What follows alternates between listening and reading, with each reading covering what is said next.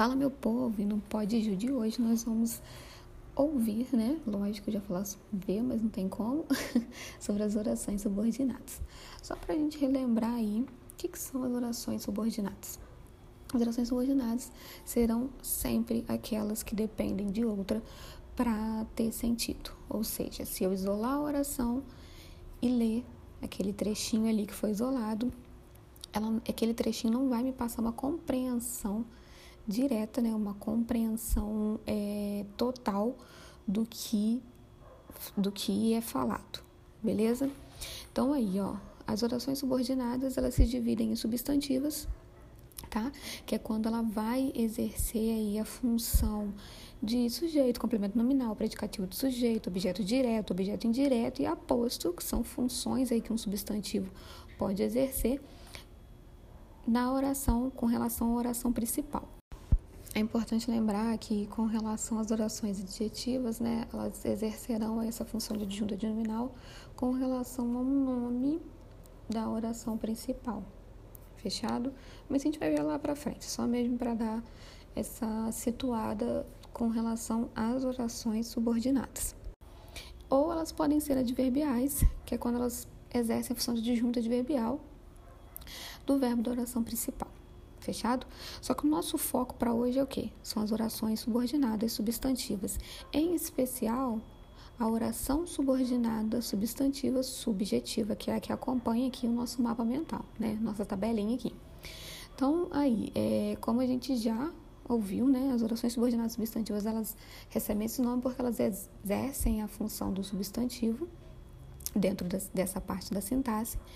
E as orações subordinadas substantivas, elas são divididas em seis. Eu vou ter uma oração subordinada substantiva subjetiva, uma oração subordinada substantiva apositiva, uma oração subordinada substantiva objetiva direta, oração subordinada substantiva objetiva indireta, uma oração subordinada substantiva completiva nominal e, por último, para terminar esse nosso imenso assunto, uma oração subordinada substantiva predicativa.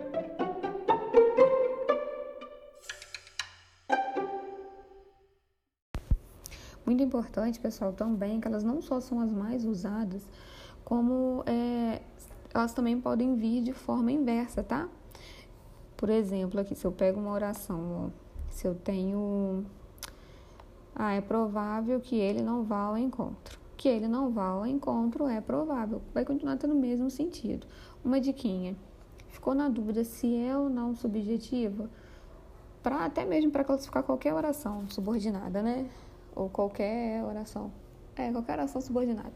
Acha o verbo, vem com a pessoa que ele está e vê se ali dentro daquela oração vai ter algum sujeito, né? Tem sobre, é, sobre quem se fala ali relacionado àquele verbo diretamente. Se não tiver, já começa a pesquisar, né? Já começa a procurar, faz essa ordem inversa, faz essa inversão e se continuar tendo sentido, é uma subjetiva.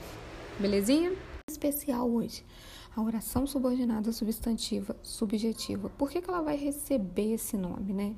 Ela vai receber esse nome primeiro. Recebe o nome de oração sempre, gente. Por quê? Porque ela tem verbo, tá? Então, tem verbo, nesse caso aqui na sintaxe, vai receber o nome de oração. Ela vai receber essa classificação também de subordinada, por quê? Porque ela vem exercendo uma relação de dependência de sentido com a oração principal, tá? Lembrando aí que ela vai é, ser mais fácil aí de constatar, né, de, de achar essa oração, porque ela vem iniciada aí por, um, por uma conjunção integrante, beleza? Ela vai receber o nome de substantiva, como a gente já está batendo essa tecla porque ela exerce aí uma função própria né, do substantivo e ela recebe esse nome de subjetiva simplesmente porque ela vai exercer uma função sintática, né, uma função de sentido é, do sujeito do verbo da oração principal. Simples assim. Muito importante também lembrar, quando a gente fala de subjetivo, que a subjetiva ela tem algumas marcas pessoais, vamos colocar assim, né? E as orações subordinadas, substantivas e subjetivas, elas sempre terão um verbo na terceira pessoa, tá? Do singular. E é, como é que eu vou saber se ela terá ou não sujeito? Se, se ela será ou não subjetiva simples, ela não terá um sujeito expresso, beleza? Então ela vai passar uma informação vaga, né, uma informação até mesmo imprecisa sobre alguma coisa. E ela tem algumas construções é, mais usuais, né? Colocando assim, que são verbo na terceira pessoa mais a, a conjunção integrante, né? Então aí, ó, o verbo na terceira pessoa, algum, alguns exemplos, né, de construções. É conveniente, é conveniente que você passe no vestibular. É possível que nós não consigamos chegar cedo ao trabalho. É provável que ele não virá ao encontro. Parece que a menina conseguiu os relatórios.